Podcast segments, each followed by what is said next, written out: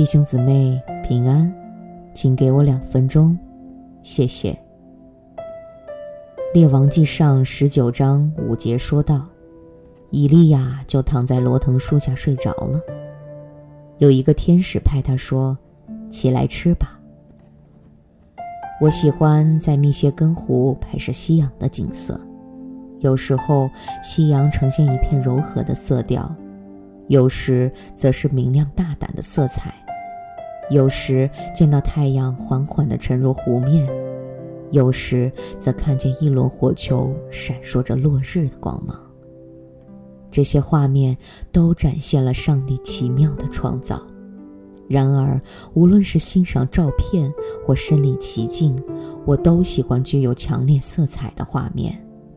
对于上帝在世上的作为，我也是如此。我比较喜欢看到祷告得到奇迹似的回应，对上帝日常的供应则觉得平淡无奇。但这两者皆是上帝的作为。以利亚或许也有类似的个人偏好，他对上帝透过他来施展大能已习以为常。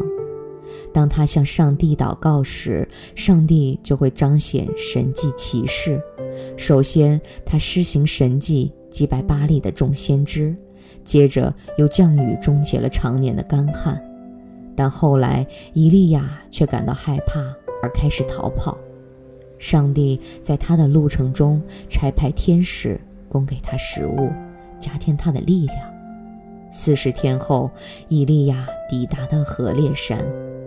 然而，上帝不再强风、地震、烈火中向他展现，而是以微小的声音对他说话。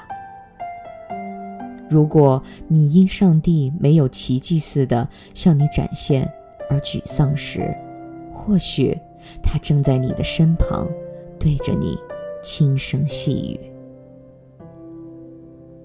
我们一起来祷告，主啊。愿我们在今日，从每一个未曾注意的生活细节中得见你，因为我们知道，无论今日在何处，你都与我们同在。我们感谢赞美你，无论是平凡琐事，或是伟大神迹，天父啊，你都在我们当中。这样的祷告是奉主耶稣基督的名求，阿门。